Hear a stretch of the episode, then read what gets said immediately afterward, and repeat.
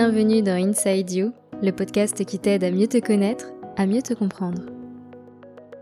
Pourquoi le regard que portent les autres sur nous-mêmes peut être un frein pour nous-mêmes?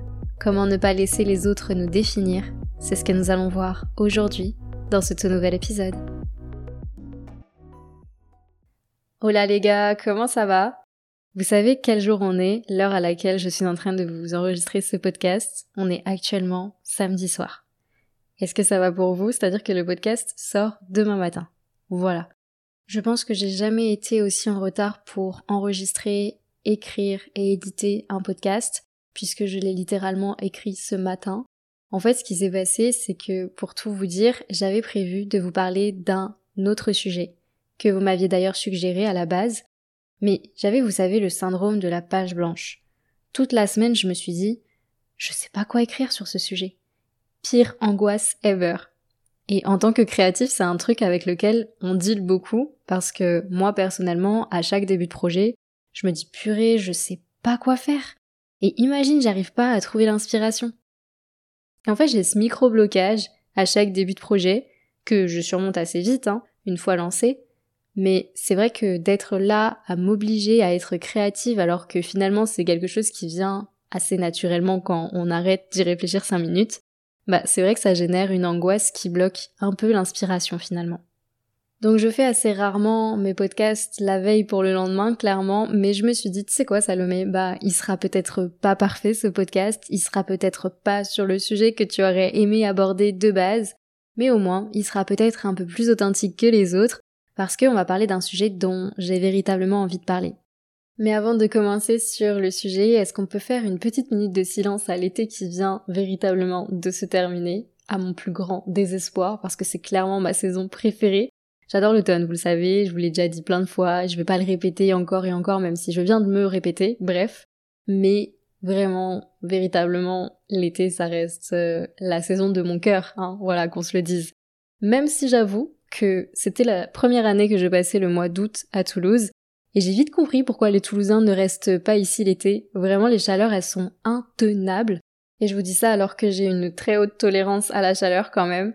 Donc ouais, un peu triste de voir que le froid s'installe doucement, mais après tout, ça fait assez du bien quand même, on va pas se mentir, on va pas se le cacher, d'avoir des températures qui sont un petit peu plus douces en ce début d'automne.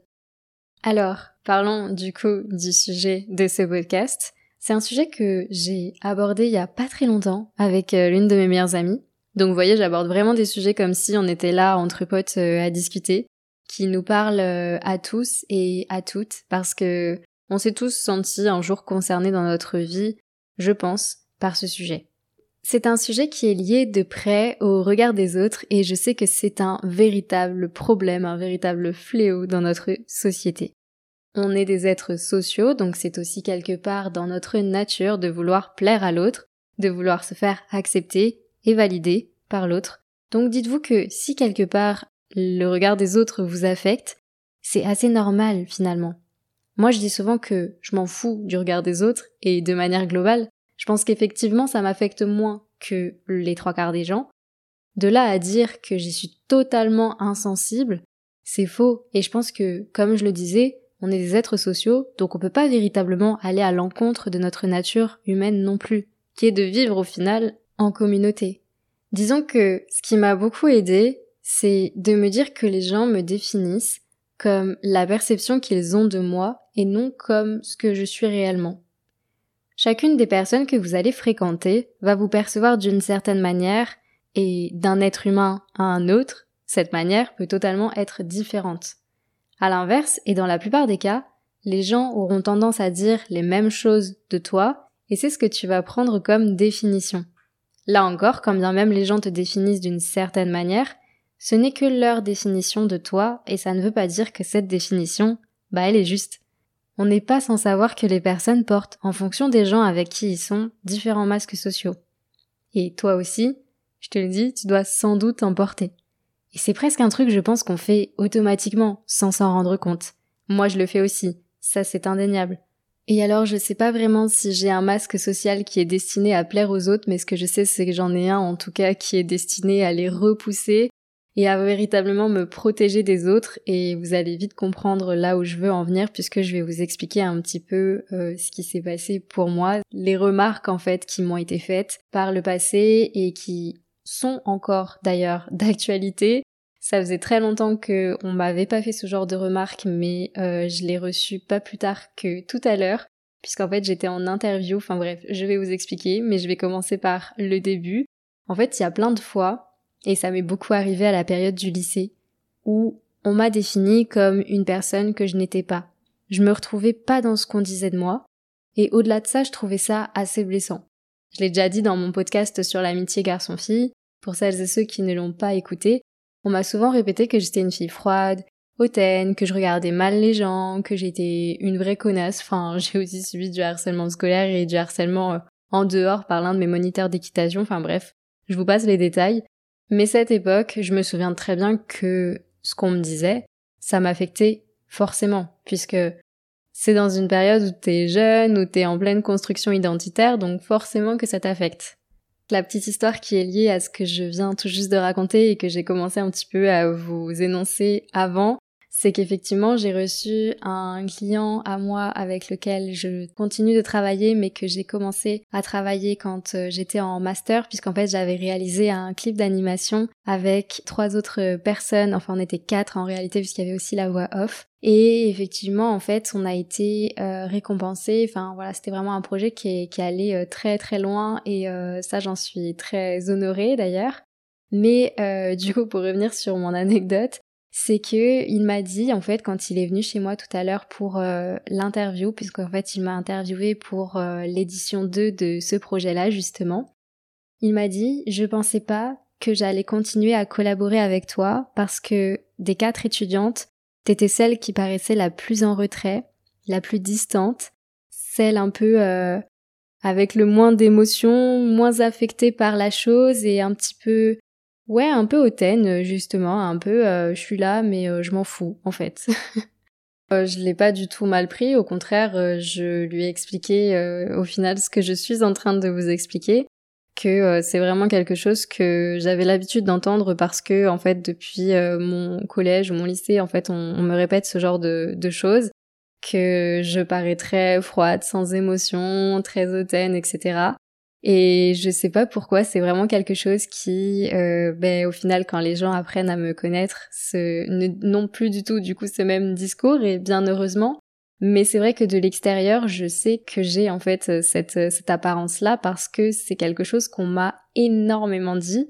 Et euh, c'est vraiment euh, assez choquant quand au final euh, les gens qui apprennent à vous connaître au-delà de ce, de ce préjugé qu'ils vont avoir sur vous au début, vous disent mais en fait t'es pas du tout comme ce que j'imaginais. Et c'est vrai que souvent, bah peut-être les gens vont se faire un avis qui va se qui va se confirmer peut-être lorsqu'ils vont apprendre à mieux vous connaître. Mais moi dans mon cas, il s'est jamais confirmé. En fait, ça a toujours été des personnes qui se sont dit ah ouais mais je te pensais pas du tout, mais alors pas du tout comme ça. Et c'est vraiment quelque chose qui qui me choque. Même c'est pareil par rapport euh, au réseau. Je sais que les gens se font une idée de moi qui, qui est fausse, et je saurais pas vous dire pourquoi parce que j'ai pas l'impression personnellement de jouer un rôle, j'ai vraiment l'impression d'être quelqu'un d'authentique. Et c'est vrai que en fait c'est assez drôle parce que euh, ben en fait cette personne là que, que j'ai reçue euh, euh, pour faire une interview me l'a dit. Je, il m'a dit en fait je pense que c'est tout simplement quelque chose que tu fais inconsciemment pour te protéger des autres. Je lui ai dit oui, je sais que c'est le cas, mais malheureusement je sais pas trop comment paraître autrement justement parce que euh, c'est juste ma manière d'être et ma manière de me comporter. Et je sais que bah peut-être ça donne une mauvaise image de moi, mais en réalité je m'en fiche parce que les gens qui auront véritablement envie d'apprendre à me connaître feront l'effort de me connaître et se rendront compte par eux-mêmes qu'au final je suis pas cette personne, tout simplement. Aujourd'hui, je prends pas du tout cette remarque comme j'aurais pu le prendre lorsque j'étais plus jeune, lorsque j'étais lycéenne, même si je pense que je n'ai jamais été au point de me mettre en boule dans mon lit et de pleurer toutes les larmes de mon corps parce que j'estime qu'il y a des choses plus graves dans la vie, je vais pas vous dire que ça m'affectait pas, c'est faux. Bien sûr que c'est des remarques que je prenais personnellement, bien sûr que je me remettais en question, que je me disais, ben, si les gens ils pensent ça de moi, c'est peut-être que je suis comme ça finalement. Et dans la plupart des cas, quand vous subissez des critiques, des jugements, puisque au final le harcèlement ne s'arrête pas au harcèlement scolaire, il y a aussi le harcèlement au travail, parce que oui, on n'en parle pas beaucoup, mais moi je, je vais en parler, parce qu'il faut en parler, parce que j'estime que c'est un vrai problème aujourd'hui dans notre société. Personnellement, je n'ai jamais vécu, donc je pourrais pas en parler, mais j'ai des personnes de mon entourage extrêmement proches, là pour le coup, que j'ai vu s'arrêter ou finir en dépression à cause de ça. C'est véritablement un vrai problème, je ne trouve pas que ce soit quelque chose de normal ni de moral, d'ailleurs, soit dit en passant. Parce que quand bien même tu connais ta valeur, quand bien même tu as un minimum confiance en toi, subir du harcèlement et qu'on te rabaisse sans cesse, c'est extrêmement compliqué pour ton mental. Parce que tu vas finir par douter, par te dire, bah, peut-être que je suis comme ça, peut-être que je suis vraiment comme ça. Je discutais avec l'une de mes meilleures amies il y a pas longtemps sur ce sujet, justement. Et il faut savoir que j'ai trois meilleures amies que je connais littéralement depuis le bac à sable. Donc s'il y a bien une personne qui la connaît, c'est moi ou mes deux autres meilleures amies. Et encore, puisque au final, on a chacune notre propre perception, encore une fois. Mais en fait, elle me racontait des choses que des collègues à elle lui disaient au travail, et je vais pas rentrer dans les détails de sa vie, mais c'était pas des mots doux, comme vous vous en doutez, et elle me disait à la fin, j'espère que je suis pas comme ça. Et honnêtement, ça m'a fait mal au cœur parce que, à force d'entendre toujours la même chose sur toi, tu finis par douter et par te convaincre que finalement c'est comme ça que tu es. Et le pire c'est que bien souvent, vous noterez que ces personnes qui vous font des réflexions, des remarques ou qui vous jugent, c'est même pas des personnes qui vous connaissent personnellement. Moi ce qui m'a beaucoup aidé, c'est de comprendre que de 1, ce sont des personnes qui, pour les trois quarts, ne vous connaissent pas. Il y a une phrase que je me dis souvent, et vous l'avez peut-être déjà vu passer quelque part, c'est Tant que j'ai pas ton numéro d'inscrit dans mon téléphone, c'est qu'on ne se connaît pas assez pour que tu te permettes d'émettre un jugement sur moi. Et vous pouvez vous la répéter parce que je trouve qu'elle aide vraiment à se dire que finalement tous ces gens qui vous jugent ne vous connaissent pas et ne savent absolument rien de vous. Et vous verrez que avec les bonnes personnes, celles qui vous connaissent vraiment, celles pour qui vous avez de la valeur, le discours sera tout autre. Et c'est sur ce discours-là qu'il faut se concentrer. La seconde chose qui m'a beaucoup aidé, c'est de me dire que la critique, le jugement des autres, n'est que le reflet de leurs insécurités et de leurs peurs. En fait, je me suis rendu compte d'une chose et je me suis fait la réflexion avec un ami et à moi il y a pas très longtemps. Quand t'es trop bien dans ta vie, quand t'es heureux ou heureuse, que t'es épanoui, que t'as tes projets, quand tout roule pour toi, bah, ça emmerde les gens qui n'ont pas tous ces aspects-là au final. J'étais un peu étonnée parce que il y a quelques jours, je crois, c'était la première fois que ça m'arrivait. Il y a un mec qui m'a envoyé un message sur Insta. Alors au début, on a une conversation des plus normales, il me demande simplement des infos, donc très poli et courtois. Et d'un coup, sans aucune raison apparente, son énergie change totalement et il se met véritablement à m'agresser verbalement. Et je comprends pas trop ce qui se passe, je comprends pas trop pourquoi il a ce genre de propos. Donc je commence un peu à lui rentrer dedans parce que ça m'énerve un peu. Et puis je finis par me dire à quoi bon gaspiller mon énergie avec une personne qui ne me connaît pas finalement? Et là je faisais face à ce cas de figure justement où c'est juste de la méchanceté gratuite, où les gens viennent juste déverser sur vous leurs peurs et leurs insécurités. Donc vraiment si j'ai bien un conseil à vous donner, ne vous fatiguez pas avec ce genre de personnes. Il y a une phrase qui dit Rappelez-vous que l'insécurité est bruyante alors que la confiance en soi est silencieuse. Par définition, ça veut dire que les gens qui ont des peurs et des insécurités seront toujours les personnes qui viendront casser du dos, casser du dos. Je vais la laisser celle-là parce qu'elle me fait beaucoup rire, qui viendront casser du sucre sur votre dos et que votre silence face à ce genre de personnes est le meilleur des mépris. Plus vous leur donnez du crédit, plus ça prouve que vous n'avez pas confiance en vous pas conscience de votre valeur et que par conséquent, elles peuvent continuer d'appuyer là où ça fait bien mal. Retirez-vous de ce genre de personnes et si c'est des collègues de travail et que vous n'avez pas d'autre choix que de les voir tous les jours, faites le remonter à la RH ou à la direction. Pareil à l'école ou dans n'importe quel autre domaine d'ailleurs, faites le remonter à un supérieur. Vraiment, restez pas dans cette situation, le harcèlement c'est puni et ça devrait même pas exister. La dernière chose qui m'a permis de ne pas laisser les autres me définir, c'est d'avoir conscience de ma valeur. Au-delà de la confiance en soi, parce que ça va un peu de pair, mais pour moi ça reste quand même deux choses différentes. Quand tu prends conscience de ta valeur, que tu sais que la définition qu'ont les autres de toi n'est que leur perception, n'est que le reflet de leurs insécurités et de leurs peurs, alors pour moi, t'as toutes les clés. Honnêtement, aujourd'hui quand je reçois une critique, je le prends plus personnellement. Et ça me fait presque de la peine pour la personne parce que je sais que ça traduit un mal-être et ça, j'ai vraiment appris à le voir et à le ressentir. Je prends vraiment les choses avec beaucoup de recul en fonction de la personne que j'ai aussi en face de moi et je me dis, qu'est-ce que ça vient traduire en fait chez cette personne? N'essayez pas de rentrer dans le conflit, vous allez vous épuiser pour rien. Et souvent la personne en face, elle attend que ça. Donc, ne lui donnez pas cette satisfaction. Retirez-vous en silence. Vous valez mieux que ça, je vous assure. Et rappelez-vous vraiment que l'insécurité est bruyante et que la confiance en soi est silencieuse. Alors ne laissez pas leurs insécurités définir qui vous êtes vraiment, parce que la seule personne qui connaît la véritable définition de vous-même, bah c'est vous en fait. C'est pas votre copain ou votre copine, c'est pas vos parents, c'est pas vos frères et sœurs, et ce n'est pas non plus vos amis les plus proches. La seule personne qui habite votre corps, la seule personne qui est dans votre tête, c'est vous. Vous savez quand on prépare un entretien d'embauche et qu'on doit réfléchir à nos qualités et nos défauts. Pourquoi il nous vient toujours, mais alors toujours, une multitude de défauts et presque aucune qualité? Genre tu sais, t'arrives à en citer une, à peine, et encore c'est un miracle. Pourquoi on n'arrive pas à voir ce qui est bon en nous? Je vous demande pas d'être là avec votre gros ego, de vous jeter des fleurs ou quoi, parce que l'humilité, à mon sens, c'est une très bonne qualité.